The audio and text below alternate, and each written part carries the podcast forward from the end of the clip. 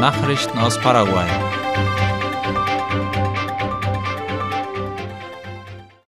Das Hin und Her zwischen der Regierung und den Lkw-Fahrern geht weiter.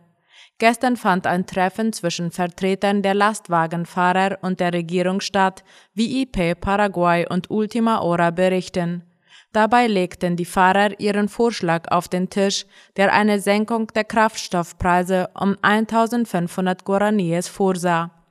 Innenminister Federico González wies aber darauf hin, dass die Bedingungen für eine derartige Reduzierung nicht gegeben seien, was Unverständnis unter den Demonstranten auslöste, die ursprünglich eine Preissenkung forderten, von der nicht nur die Lkw-Fahrer, sondern die gesamte Bevölkerung profitieren würde.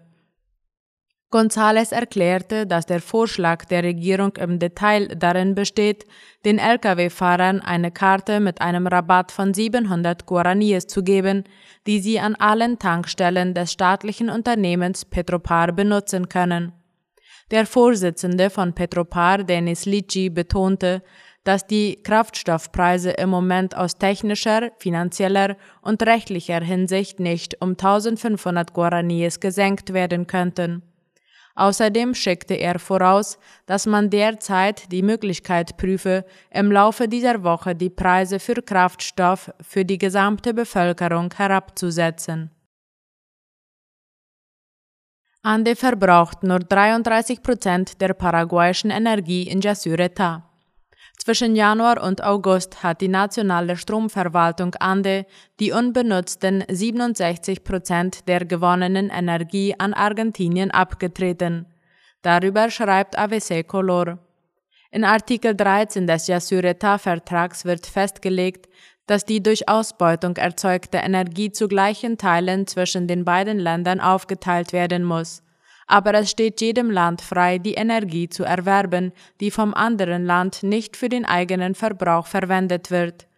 Das Mandat des Vorzugsrechts wurde aber nie eingehalten und die Zahlungen der Entschädigungen für das Abtreten der Energie wurden nicht pünktlich gemacht. Wie es heißt, schuldet dafür Argentinien bis heute Paraguay über 53 Millionen US-Dollar. Regierung ordnet Leiterwechsel in der Dinavisa an.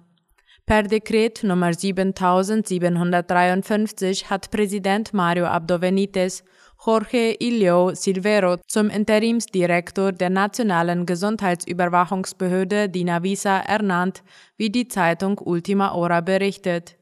Silvero löst damit Maria Antonieta Gamara de Velázquez ab, die verdächtigt wird, Anteilseigner von Arifar Division Logistica SEA zu sein, ein Unternehmen, das sich mit der Lagerung von Gesundheitsprodukten, der Beratung bei Zulassungen von Arzneimitteln und der Logistik beschäftigt. Laut Gesetz Nummer 6788 kann ein Vorsitzender der Gesundheitsüberwachungsbehörde keine anderen Tätigkeiten bzw. Ämter belegen. Der Artikel legt also fest, dass ein Dinavisa-Vorsitzender weder Handel noch Industrie noch eine andere berufliche Tätigkeit ausüben darf und dass er sich ausschließlich seines Amtes widmen muss. Russland stoppt Importe aus einem weiteren paraguayischen Schlachthof.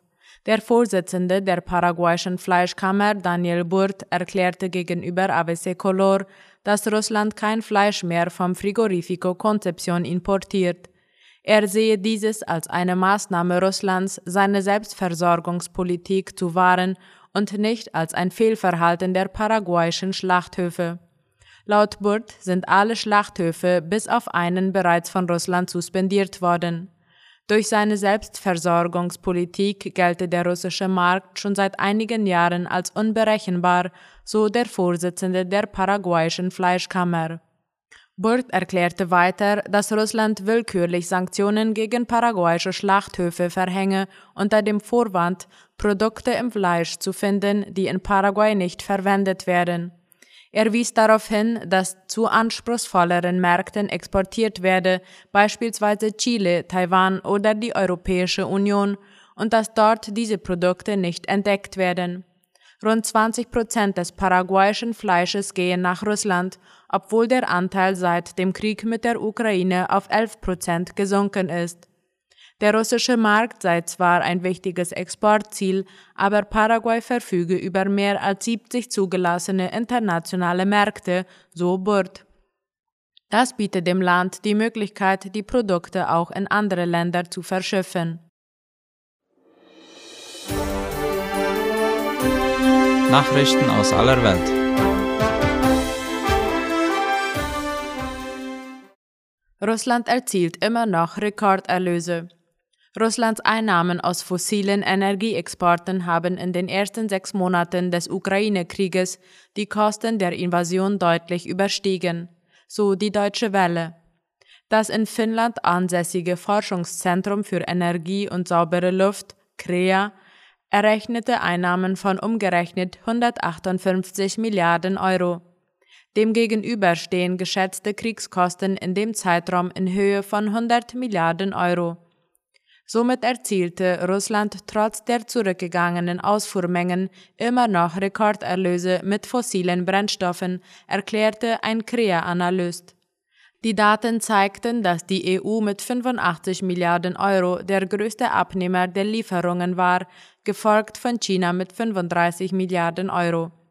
Innerhalb der EU stand Deutschland mit einem Umfang von 19 Milliarden Euro vorn und war damit gleich hinter China der zweitgrößte Einkäufer von russischen fossilen Energien weltweit. Taifun Hinnamnor fegt über Südkorea. Wie die Deutsche Welle berichtet, ist der Taifun Hinnamnor einer der stärksten Wirbelstürme, die Südkorea seit Jahrzehnten heimgesucht hat. Trotz hoher Sicherheitsmaßnahmen gelten neun Menschen als vermisst, mindestens ein Mensch ist gestorben. Der Wirbelsturm fegte zunächst über die Insel Jeju hinweg und traf dann in der Hafenstadt Busan auf das südkoreanische Festland. Hoher Wellengang und heftige Regenfälle beschädigten mehrere Straßen und Gebäude in Ufernähe. In 60.000 Haushalten fiel der Strom aus.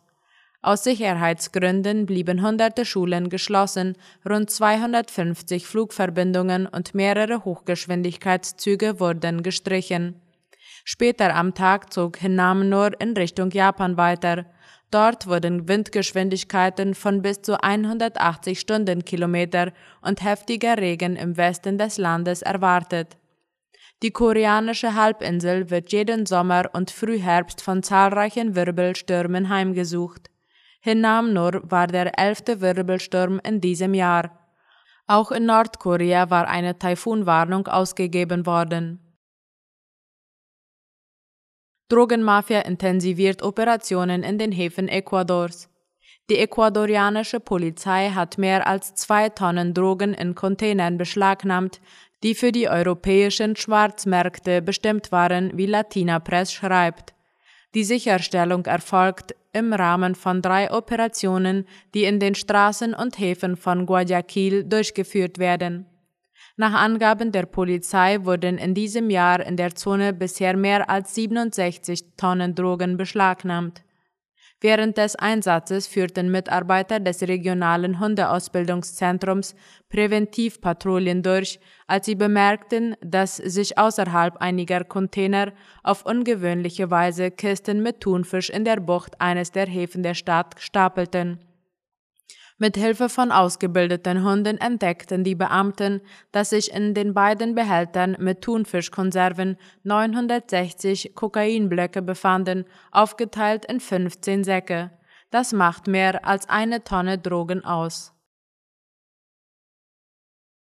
Deutschlands Militär verstärkt im Indopazifik.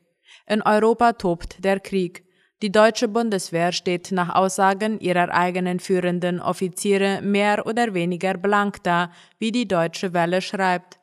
Und doch beteiligt sich die deutsche Luftwaffe derzeit mit sechs Kampfjets vom Typ Eurofighter an einer Übung am anderen Ende der Welt, in Australien. Es ist ein ehrgeiziges Unterfangen.